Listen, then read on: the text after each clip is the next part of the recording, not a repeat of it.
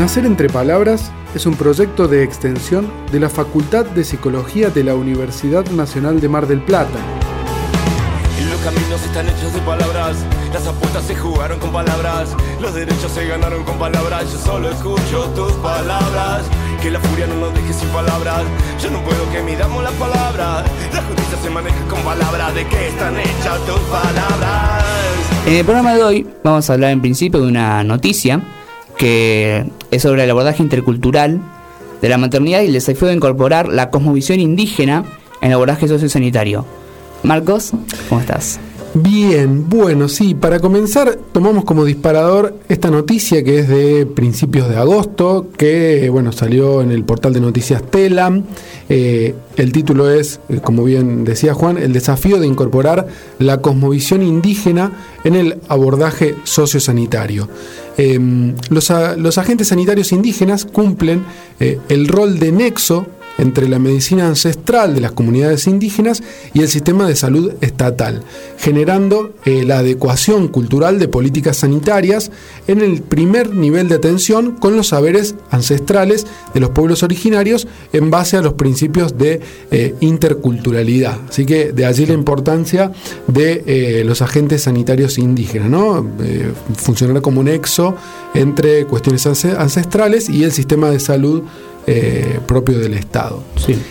En la nota resalta algunas experiencias que, se han dado, por ejemplo, en Jujuy, en la comunidad aborigen Tiraxi.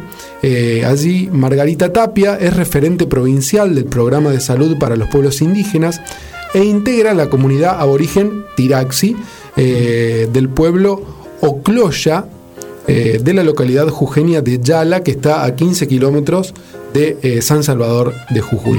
El objetivo principal de este programa es mejorar el acceso de los hermanos de las comunidades al sistema de salud con una perspectiva intercultural. Eh, también difunden la medicina ancestral en cada región con muestras de hojas y raíces eh, que se recogen de las zonas rurales, con plantines, herbarios, algunas preparaciones en crema, como así también alimentación regional y artesanías. Otro ejemplo u otra experiencia eh, mm, se realizó en la provincia de San Juan, la comunidad Huarpesagua. Allí Darío Díaz, que pertenece a esta comunidad, eh, distante a 40 kilómetros de la localidad de La Chimbera, ahí en la provincia de San Juan, desempeña su tarea como agente sanitario asistiendo a unas 150 familias. Eh, Darío Díaz se encuentra cursando eh, la Tecnicatura de Agente Sanitario en la Universidad Nacional de Mar del Plata. Es una carrera que surgió el año pasado a partir de la iniciativa del Ministerio de Salud de esa provincia y bueno, cuenta Díaz que han logrado que el Ministerio y los profesionales de salud reconozcan y respeten el conocimiento de la medicina ancestral mm. en las comunidades y a su vez también logramos la aceptación de la medicina convencional por parte de la gente de las comunidades. Em, aquí tenemos otra experiencia también de la provincia de Jujuy, en la comunidad Coya Causachún. Eh, allí David Alejandro Coria un enfermero profesional, integrante de esta comunidad que mencionábamos, realiza su tarea de agente sanitario indígena en el Hospital San Isidro Labrador de la localidad jujeña de Monterrico, que está también cerca de San Salvador de Jujuy, a unos 30 kilómetros. Bueno, allí realizan múltiples eh, actividades, él señala que hacen visitas domiciliarias, control del niño sano, eh, vacunas de calendario eh, que, dan en la guardia, entre distintas, tareas que realizan en el terreno, puerta a puerta, es eh, la actividad que desarrollan. A su vez, eh, continúa el, agente sanitario diciendo que se trabaja también con adolescentes, y esto es muy importante, en la sensibilización o en la importancia de la utilización de métodos anticonceptivos, lo cual ayuda mucho a prevenir enfermedades de transmisión sexual embarazos adolescentes y embarazos eh, no deseados. La nota luego continúa resaltando la tarea de estos agentes sanitarios de las diferentes provincias eh, quienes se reunieron en el primer encuentro nacional de agentes sanitarios indígenas. Se realizó en junio y fue organizado por el Ministerio de Salud de la Nación. Así pudieron compartir experiencias como las que contábamos, eh, algunos saberes medicinales ancestrales y eh, las cosmovisiones espirituales de las comunidades de las cuales cada uno de los agentes forma parte. Y otra cuestión que resalta eh, esta nota es algo que ocurre en Misiones, donde eh, el Ministerio de Salud de la provincia desarrolló un plan de adecuación cultural de las políticas sanitarias eh, en el sistema de salud para lograr que el servicio sea cada vez más amigable y accesible para la población indígena. Em, se organiza el control y el seguimiento de los pacientes, se actualizan registros de los censos para saber la población que hay y se realizan campañas de vacunación. Em, todos estos agentes sanitarios hacen atención primaria en los territorios y de ahí derivan a los pacientes al hospital para mejorar la atención. Recordemos, esto es en la provincia de Misiones. Y eh, pone como ejemplo aquí la nota el hospital de Puerto Iguazú, donde se incorporó la señalética bilingüe, ¿sí? para que las comunidades eh, puedan eh, bueno, acceder al, sistema de salud. Eh, bueno, y destaca también una ley provincial que, que así, que data de mayo del 2022, en la que se incorporó la maternidad segura y centrada en la familia con un enfoque intercultural. Y esto último creo que es lo que lo que más nos interesa como proyecto de Nación entre Palabras, ¿no? Esta maternidad segura y centrada en la familia. Sí, con un abordaje intercultural, como bien decís.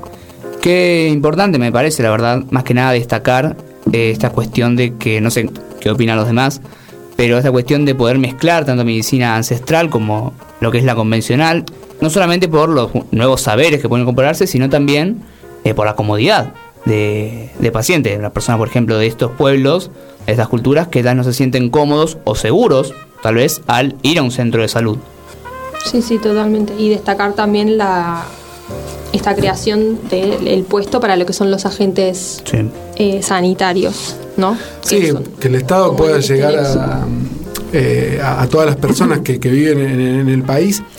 Eh, y que comprenda la, diversidad, ¿no? La, diversidad cultural que tenemos, esta idea de los agentes sanitarios, que también fueron muy importantes en pandemia, ¿sí? Para poder llegar eh, a cada lugar del país. Sí, pensemos que, la Argentina tiene alrededor de 37 pueblos originarios.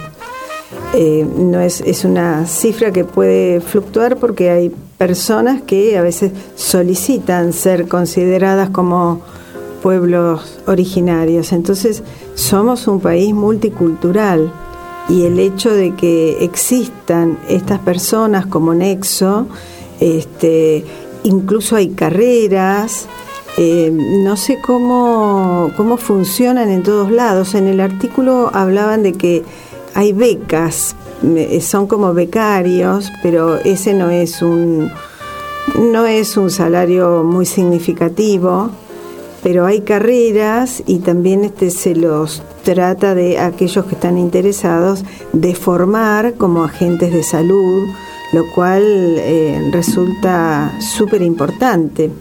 Pensemos que este, no es el caso de, nuestra provincia, pero hay lugares donde hay personas que hablan su este, idioma originario, entonces poder intercambiar y que alguien articule y sea de nexo es muy importante y es muy importante para los profesionales de la salud que puedan tener un acercamiento a las creencias de los pueblos originarios. Sí. tal cual. Lo que dice también la nota es que, por ejemplo, en la provincia de San Juan ya se desarrolla una tecnicatura universitaria eh, para estos eh, estas personas que asisten a las comunidades. Sí. la importancia de fomentarlo, por ejemplo, con estos encuentros nacionales de estos agentes sanitarios. Sí, para poder intercambiar saberes, eh, tanto saberes ancestrales como las distintas experiencias que, se viven, como veíamos también en la nota, es algo que ocurre mucho más en el norte de nuestro país, bueno, por esto que, decía Mirta, ¿no? que por ahí acá en la provincia de Buenos Aires no tenemos tanto acercamiento con eh, las comunidades sí, con las distintas culturas. Pero en el norte ocurre mucho más. Calidez, cuidado, amorosidad, compromiso, Nacer entre Palabras. Si querés saber más sobre nosotros, seguinos en Instagram y en Facebook. Nos encontrás como Nacer entre Palabras. En el bloque anterior estuvimos hablando del abordaje intercultural y de cómo impacta esto en la maternidad segura y centrada en la familia. Así que nada, nos parece pertinente ahora hablar bien específicamente acerca de la maternidad segura y centrada en la familia, que no hay que olvidar que esto es un paradigma en lo que respecta eh, a la salud y los derechos humanos. Para hablar un poco, quisiera comenzar hablando con vos, Mirta. En principio quería preguntarte, ¿qué es este paradigma de la maternidad segura y centrada en la familia? Bueno, el paradigma de la maternidad segura centrada en la familia es un modelo de atención. Pensemos que este, anteriormente a este modelo había una idea de que mm, el embarazo era una, una enfermedad, así que había una idea de persona enferma. Entonces todo el, el, tratamiento, todo el acompañamiento del embarazo y el parto tenía que ver con esta idea de, este, de enfermedad, de que el niño nacía y era inmediatamente separado de la madre, no podía estar la familia presente, el padre presente en el parto.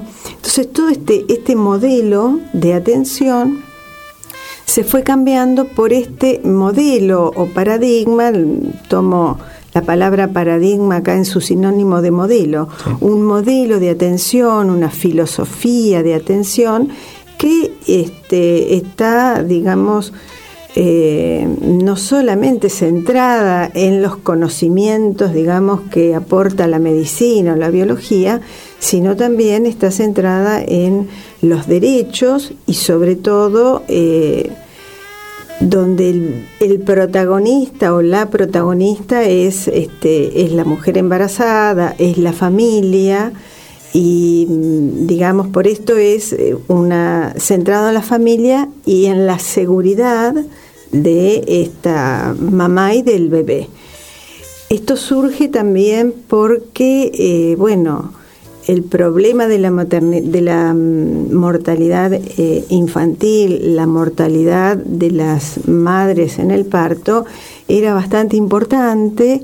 Así que, este, mm, si bien lo de la maternidad segura tiene sus inicios, la práctica en nuestro país alrededor del año 2008-2009, en el año 1991 ya empezó este, haber un movimiento desde la Organización Mundial de la Salud, desde UNICEF, a pensar cómo poder eh, implementar prácticas más seguras en el embarazo y el parto, justamente para evitar o por lo menos disminuir la mortalidad de la madre y el, y el bebé en el parto.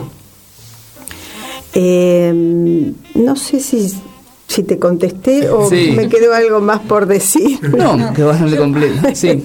Por ahí quería agregar, escucha, que la, la, idea era en este en lo que plantea la OMS y UNICEF a partir de más o menos en 1991 es un corrimiento de, del en donde la, maternidad estaba centrada en la atención médica eh, y, la madre o la persona gestante y el, el niño estaban en un segundo plano y se les da un, una se los prioriza o se los pasa a, un primer plano y lo que se intenta es incluir a la familia, al padre y a la comunidad para que sean partícipes de la atención requerida por esa madre y ese niño por nacer. Entonces, que, eh, que estén en un plano de igualdad junto con los médicos y puedan trabajar de ese modo. Sí. sí. Mm, quería, mm, me surge una pregunta en el medio que, que, las escuchaba hablar, porque hemos hablado en otros programas aquí de parto humanizado y quería ver qué relación había, si es que la hay, entre eh, esta maternidad eh, segura, centrada en la familia, y el parto humanizado del que hemos hablado en otros programas. Claro, sí, tiene mucho que ver justamente porque esto tiene que ver con el tema de los derechos. de los derechos de la madre, de los derechos del niño y los derechos de la familia, de poder participar en este momento tan importante, porque imagínense, bueno, por ahí yo nací de esa manera con la medicina tradicional, este, bueno, mis propios hijos, es decir, el papá no pudo estar presente en el parto, no lo permitieron, este, entonces esto de eh, parto humanizado tiene que ver con respetar los derechos y los deseos eh, de la madre de la madre y de la familia, ¿no? En el momento del del embarazo y del parto. Y una cuestión que, digamos, se ha comprobado ya científicamente es la importancia de esa primera hora eh, del nacimiento del bebé que pueda estar este, en los brazos de su mamá.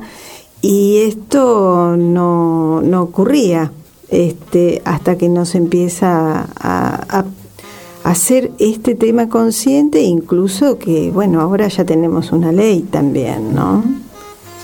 Sí, una ley que justamente ampara, digamos, este, este parto seguro. Claro. Podríamos decir entonces que digamos, el objetivo de esta maternidad segura es, desde un enfoque de derechos humanos, evitar en mayor medida posible la mortalidad tanto de la madre como de los niños. Claro, lo, lo de seguro tiene que ver con la seguridad este, para la mamá y el bebé seguridad de vida, digamos, ¿no? Bien. Y respecto a este modelo, esta maternidad segura, eh, tengo entendido que hay ciertos principios que deben seguirse. Exactamente. Mm. Hay principios y, hay, y hay pasos. Yo no sé si lo voy a decir en, en el orden, pero este, uno de los principios, eh, digamos, de, presupone justamente la importancia de la familia y el respeto por eh, sus deseos, sus creencias, y esto se enlaza con lo intercultural, es decir, poder tener en cuenta la diversidad cultural y el respeto fundamentalmente por el respeto por el otro. Este, otro de los principios es promocionar la participación de los padres y de la familia, este, brindar una, atención segura. Sí. No, pensaba también de estos principios, eh, cómo demarcan la importancia de una participación más comunitaria al momento del parto, por ejemplo. Sí, también podemos repasar, si quieren, eh, los pasos que digamos que sustentan a los principios, que creo que tal vez pueden resultar también eh, interesantes. Bueno, uno, son 10 pasos. Eh, el primero de ellos es reconocer el concepto de maternidades seguras centradas en la familia como una política de la institución. Es decir, que tiene que estar institucionalizada esta mirada de eh, maternidades seguras centradas en la familia. El segundo paso... Ahí en eso sería importante también tener en cuenta que eh, este es un, nuevo paradigma, pero no se trata de una declaración de decir, bueno, eh, vamos a transformar en una maternidad segura esta institución, sino que tiene que ver con que todos los, participantes de la institución, no solamente los médicos, todos estén de acuerdo en transformar en esa maternidad en una este, maternidad segura bajo estos presupuestos. ¿eh? Entonces, este, es cómo ellos se preparan y muchas veces el personal de salud tiene que despojarse de prejuicios para poder este, realmente brindar una atención bajo este, este paradigma. Claro, no se puede objetar, es decir, no se puede poner alguna cuestión personal, sino que debe aplicarse y, sin más. Y la capacitación que ello también debe implicar. Claro. Sí. El, segundo paso es el de brindar apoyo a la persona embarazada y a su familia durante el control perinatal. Eh, el tercer paso, respetar las decisiones de las embarazadas y de su familia en el trabajo de parto y preparto. Eh, y supongo que también debe ser posparto. Debe estar faltando acá en, el texto. Eh, priorizar la, la, internación conjunta madre-hijo o hija sanas con la participación de la familia. Bueno, parte de esto, y te pregunto a vos, Graciela, eh, es lo que se mm, desarrolla en el plan de parto que hemos hablado también otras veces, ¿no? Poder eh, dejar esto estipulado un poco de antemano y en un trabajo conjunto con el personal de salud y la familia. Exacto. Eh, lo que pasa es que todo esto está absolutamente correlacionado con la ley de parto humanizado. Entonces, eh, el plan de, de, parto lo que pretende es eso, es primero que, la mujer o la persona gestante conozca sus derechos, eh, eh, pueda ser consciente cuáles son sus deseos en relación a esos derechos, ¿no? y los pueda poner en un los pueda los pueda hacer implícitos en un papel no los pueda escribir en un documento como es el plan de parto y, ahí es donde, bueno, va plasmando esto, el hecho de que, de que bueno, de que desea que su hijo está, esté con ella a partir desde el del primer momento. Siempre digo ella y en realidad eh, hago esta salvedad porque la ley de parto humanizado habla de, de, mujer y no de persona gestante porque es anterior a la, a la ley. Exacto. Entonces a veces uno está tan metido en la ley que habla de, mujer o de embarazada y no de persona gestante. Pero quiero que se interprete que es mucho más amplio, ¿no? Em, y, bueno, eh, porque además esto tampoco está pidiendo el hecho cualquier cosa, sino que hoy, como decía Mirta, hay un basamiento científico de esa primera hora, de por qué ese bebé es importante que si se dan las condiciones y el bebé está en buenas condiciones de salud y la mamá también, se respete ese, ese primer contacto de la madre e hijo y se estimule además la lactancia, si es deseo de la madre, obviamente, o de la persona gestante, realizarla así, ¿no? Pero la estimulación de, en ese momento de la lactancia también es importantísima. Eh, porque se genera, o sea, hay un estímulo y una generación de diferentes hormonas que van a participar.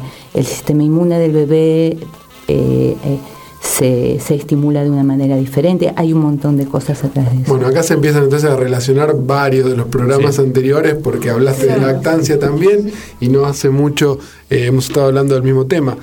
quiero terminar de nombrar los pasos, los vamos a ir desarrollando también, me, me interrumpen cuando cuando quieran. Facilitar la inclusión de la madre, el padre y el resto de la familia en la internación neonatal.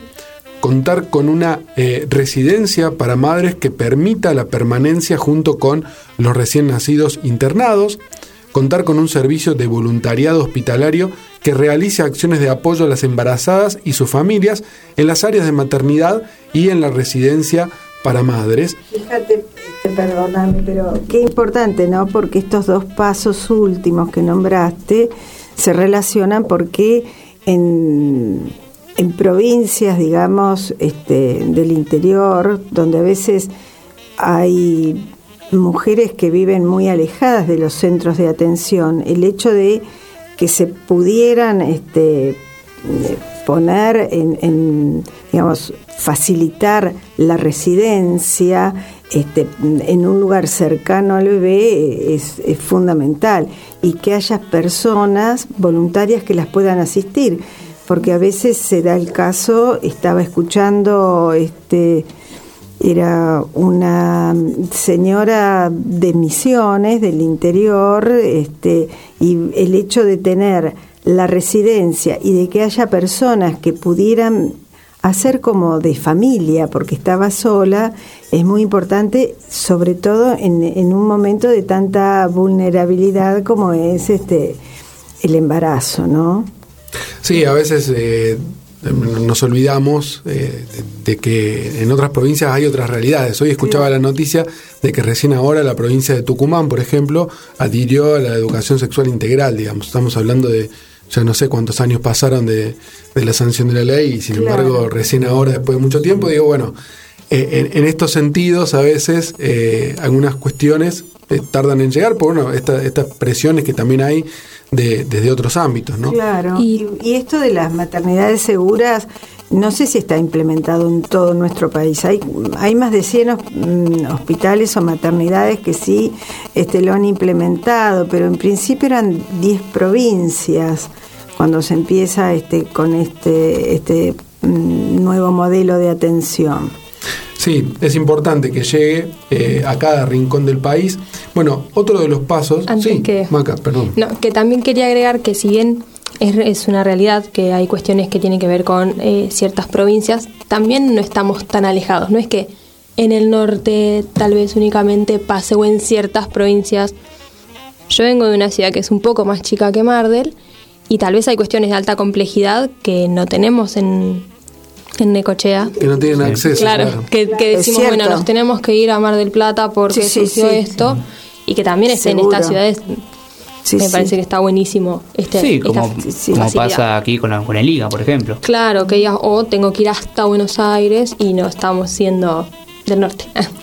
no, no, sí. De tan lejos. Además, en el caso de, de internación natal de un, de un bebé, eh, la madre o, la persona gestante está en pleno puerperio, si se escucha, o sea, en pleno puerperio está pasando por una situación muy particular, por una situación eh, de vulnerabilidad que es propia de ese proceso y, eh, y encima, o sea, y además el agregado del estresor de tener a su bebé en un internado, es, es muchísimo, o sea, aumenta la situación de vulnerabilidad. Si a eso le sumamos que la mamá o la persona gestante eh, vaya a amamantar, tiene que estar cerca, porque a veces no necesariamente tenemos que estar en Necochea, pero vivimos eh, dentro de lo que significa, por ejemplo, Mar de Plata, eh, y sin embargo tenemos dos horas de ida y dos horas de vuelta. Mm. De, viaje. Entonces, esa mamá es, pasa por una situación eh, muy particular, en donde necesita ser contenida, hay muchísimas emociones que se mueven. Entonces, contar con una residencia, con un lugar en donde pueda estar eh, y ser cuidada y ser contenida, es fundamental, es muy, muy importante. Bien, bueno, otro de los pasos eh, que, sustentan los, los, principios de esta maternidad segura y centrada en la familia es el de organizar el seguimiento del recién nacido sano y especialmente del de riesgo en consultorios externos especializados que prioricen la inclusión familiar. Eh, también sugiere trabajar activamente en la promoción de la lactancia materna y por último, recibir y brindar cooperación de y para otras instituciones para la transformación de una maternidad segura y centrada en la familia. La institución y sus equipos de salud reciben asesoramiento y apoyo de otras instituciones, ONG, del gobierno, etc., y a su vez brindan el mismo apoyo a otras maternidades de manera de eh, constituir una red que apunte a la maternidad segura y centrada en la familia. Bueno, esos son los 10 pasos eh, que deben seguir eh, las instituciones para garantizar los principios de la maternidad segura y central en la familia de los que venimos hablando. Sí, pensaba que importante esto que dice al último, de conformar una red entre las instituciones para justamente lograr una maternidad segura y centrada en la familia. Cosa que realmente es muy compleja teniendo en cuenta, como decíamos al principio del programa, la extensión, por ejemplo, que tiene Argentina, la distancia también entre las provincias, Pensaba también, por ejemplo, en la noticia que decían que estas personas, estos profesionales, por ejemplo, venían de pueblos de a 15 kilómetros de tal vez, no sé, la capital de la provincia, a 40 kilómetros, como realmente es importante ir haciendo red, por ejemplo, con las residencias también, para evitar, digamos, cualquier problema que pueda surgir. Sí, además a veces hay gente que tampoco, personas que tampoco tienen acceso a un teléfono, por ejemplo. Uno de los agentes sanitarios hablaba de que eh, se acercaban a las comunidades a otorgar turnos, porque la gente no tiene teléfono para, para llamar y, pedir un turno, digo, ¿no? Entonces acá también está la importancia de, del Estado de tratar de llegar. Eh, sí, de darlo a conocer. Sí. Sí. sí. Bueno, pasos no nos quedaron. Quedaron eso, sí. Eh, no sé si nos quedó algo más por mencionar respecto. No, por ahí de los principios, que por ahí no los, no los dijimos todos, pero hay una cuestión que tiene que ver este, desde este modelo de atención, es que em, el avance tecnológico ha permitido detectar, digamos, enfermedades, este, poder prever distintas situaciones, eh, no solo en relación a la salud materna, sino también detectar posibles problemáticas en el bebé y poder este, prever y, tener una atención adecuada a tiempo. pero que eh, en este modelo lo tecnológico va acompañado de, eh, de un enfoque humanitario, ¿no? Eh, esto, bueno, que se relaciona con lo que dijimos del parto humanizado, de la atención que debe brindar el equipo de salud, fundamentalmente yo diría con, con, empatía, pudiéndose poner en el lugar del otro, respetando la diversidad, respetando sus, sus derechos, este, digamos, como para brindar una, una atención este, integral a la complejidad que significa el embarazo y el parto. Y la no imposición la no imposición que es ay, perdón, la no imposición que por ahí es propia del otro modelo ¿no? y que en este lo que se está tratando al contrario es aceptar y respetar las diferentes culturas, que por ahí no necesariamente tienen que ser las indígenas, que es lo que hablábamos al principio, sino que son las diversidades culturales que existen en, en cualquier país y en cualquier entorno eh, social, pero fundamentalmente en el nuestro que es tan amplio. Y entonces es aunar ambos enfoques y, y aprender a respetar esto, la empatía. Eh, acá algunos de los principios que nos quedaron por leer, eh, que va, va, a resumir un poco lo que, lo que venimos conversando, ¿no? Enfrenta la inequidad y la discriminación. el otro, otro que, que, me parece importante es el 8, que, que dice que empodera a la familia y tiene beneficios agregados. El 9 dice, es gratificante para todos los agentes de salud. El principio 10 dice, posibilita el compromiso y la participación comunitaria. ¿no? qué, importante eso. Eh, es un ejemplo de la búsqueda de la calidad continua. Busca promover intervenciones costo efectivas, replicables y seguras eh, y contribuye al cumplimiento de los objetivos del milenio. Sus resultados pueden ser cuantificados y el último es el modelo de maternidad eh, segura es abarcativo e incluyente de todas las propuestas complementarias. Así que está abierto eh, a otras cuestiones que sirvan. Y la importancia pensaba de que sea cuantificable porque permite, digamos, generalizar los resultados. Exacto, exacto. Mm. Exacto.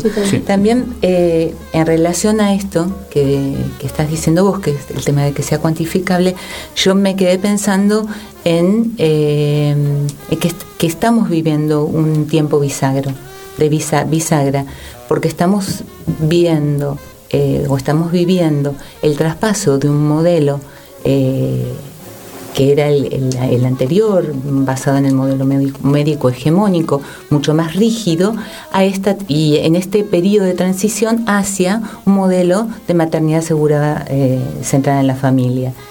Entonces, obviamente que van a convivir estas dos realidades y tenemos que, bueno, que, aprender a convivir con ellas y tratar estos espacios, ¿no? Estos espacios de diálogo para que se aprenda a conocer esto nuevo que está apareciendo, porque uno piensa en nuevo, decís, bueno, tiene 30 años, del 91 es un montón.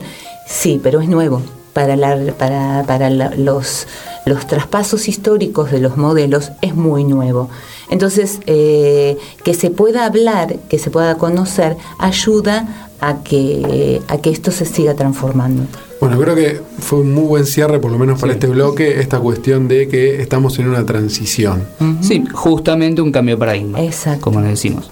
sí. Empatía. Compromiso. Aprendizaje. Amor. Nacer entre palabras. Si querés saber más sobre nosotros, seguinos en Instagram y en Facebook. Nos encontrás como Nacer entre palabras.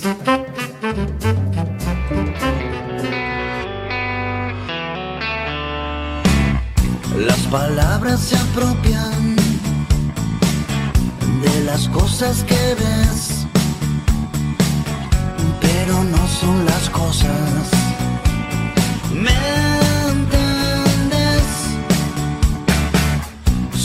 aproximaciones, son poesía quizás,